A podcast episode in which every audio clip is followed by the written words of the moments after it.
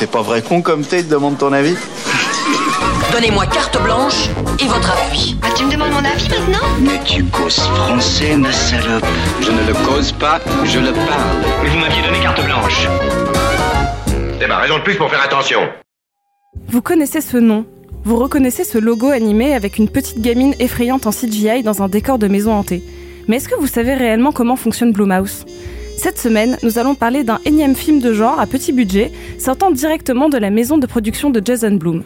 Et j'en profite pour vous parler un peu du fonctionnement de ce que l'on peut considérer aujourd'hui comme l'un des systèmes les plus prolifiques du cinéma américain.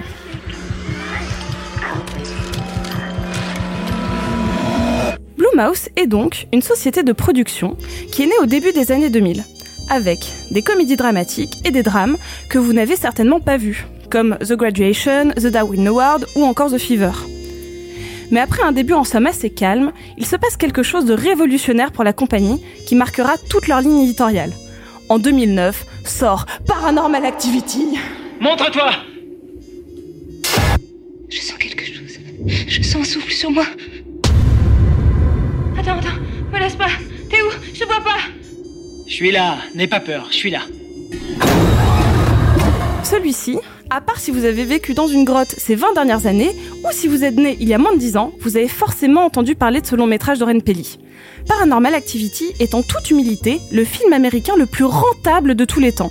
Avec un budget initial de 15 000 dollars, il a rapporté près de 193 356 000 dollars, soit un retour sur investissement de plus de 1 289 000 et à partir de là est née une espèce de credo, quelque chose qui définit à proprement parler cette boîte devenue iconique. Mais c'est quoi la recette Blumhouse? Est-ce juste une usine à navets horrifiques ou une idée de génie? Je vous l'ai dit, avant l'explosion Paranormal Activity, c'était une boîte de production tout à fait banale. Mais à partir de là, Blumhouse, c'est un fonctionnement presque monomaniaque. Un tout petit budget et une carte blanche pour ses auteurs. L'enveloppe n'excède jamais les 5 millions de dollars, la plupart du temps c'est même plutôt autour des deux. Peu de frais de marketing, un concept pitchable très rapidement. Cela peut faire débat, parce que toute grosse machine a ses faiblesses, et en effet pour des réalisateurs il y a une forme de contrainte évidente. Et puis on ne va pas se mentir, au milieu des années 2010, Blumhouse a une image plutôt médiocre, désapprouvée par la presse. On est littéralement à l'opposé de ce que produit A24 actuellement. Aucune envie de redonner à l'horreur ses lettres de noblesse. Blumhouse, c'est du cinéma de divertissement adolescent popcorn sans véritable ambition artistique. En tout cas à première vue.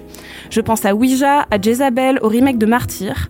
Et puis, la boîte noie ses films dans la masse, produisant plusieurs dizaines de films par an, regardez l'année 2018 par exemple, condamnant certains longs métrages réalisés à passer directement par la case VOD. Cependant, un vrai changement opère en 2017 avec Get Out de Jordan Peele. Get out. Sorry, man. Get out! Yo! Rose, we gotta go. Is everything okay?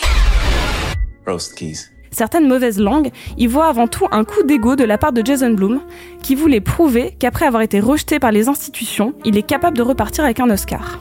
Avant de vous donner mon avis personnel, je voudrais rappeler qu'il s'agit d'une vue d'ensemble, car Blumhouse est quelquefois sorti des sentiers battus avant Get Out, notamment en produisant Whiplash, le premier long métrage de Damien Chazelle, mais on n'est pas dans le domaine horrifique. If you deliberately sabotage my band, I will gut you like a pig. J'adore Blumhouse. Je n'aime évidemment pas tous les films sortant de cette écurie au summum du capitalisme. Cependant, je comprends lorsque Jason Blum dit en interview que de la contrainte peut naître le meilleur d'un artiste. Notons que c'est l'opposé du système de production Netflix actuel. Pour moi, Blumhouse est un super tremplin de lancement. Il a permis à de nombreux jeunes réalisateurs de faire leurs preuves dans une économie où personne ne leur laisse leur chance. Je pense évidemment à mon chouchou Mike Flanagan, qui après un premier film au budget de 60 000 dollars a pu réellement commencer sa carrière avec Oculus, montant en grade et en compétences. Je vous recommande d'ailleurs de jeter un œil à son excellent préquel de Ouija, sa dernière collaboration avec Blumhouse, et c'est une vraie masterclass sur comment sauver une mauvaise franchise. Blumhouse, c'est également une entreprise qui a redonné sa chance ou encouragé des auteurs confirmés qui avaient plus de mal à se faire financer à un instant T. Je pense notamment à un de mes films d'horreur préférés, et je pèse mes mots, The Bay de Barry Levinson, que vous connaissez pour Good Morning Vietnam ou Rain Man. Ty West, autre exemple, trouve chez Blumhouse la possibilité de produire un western avec Ethan Hawke et John Travolta. Même des maîtres de l'horreur, entre guillemets, sont passés ou passent par la case Blumhouse. Rob Zombie avec Lord of Salem, mais surtout un autre cas d'école, le cas Shyamalan. La superstar des twists, qui avait fédéré les foules et la critique avec Incassable et Sixième Sens, s'était mis à enchaîner les bides avec La Jeune Fille de l'eau, Phénomène, Le Dernier Maître de l'air et surtout After Earth où son nom est à peine visible sur l'affiche. Il renaît donc de ses cendres en appliquant la recette évoquée plus haut, petit budget et liberté totale, pour délivrer The Visit, qui lui permit de donner deux suites à Incassable.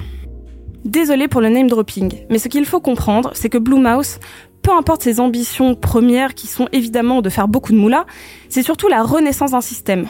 Plusieurs articles comparent la démarche de Jason Blum à celle d'un Roger Corman, dénicheur de talent qui a lancé bon nombre de réalisateurs comme Scorsese, Ron Howard, Francis Ford Coppola, Joe Dante, James Cameron, Peter Bogdanovich ou encore Jonathan Demi. Donc je m'en fiche qu'il y a à boire et à manger dans les sorties Blumhouse, tant que cela permettra à des personnes passionnées de mettre en image leurs histoires pour divertir un public avide d'hémoglobine.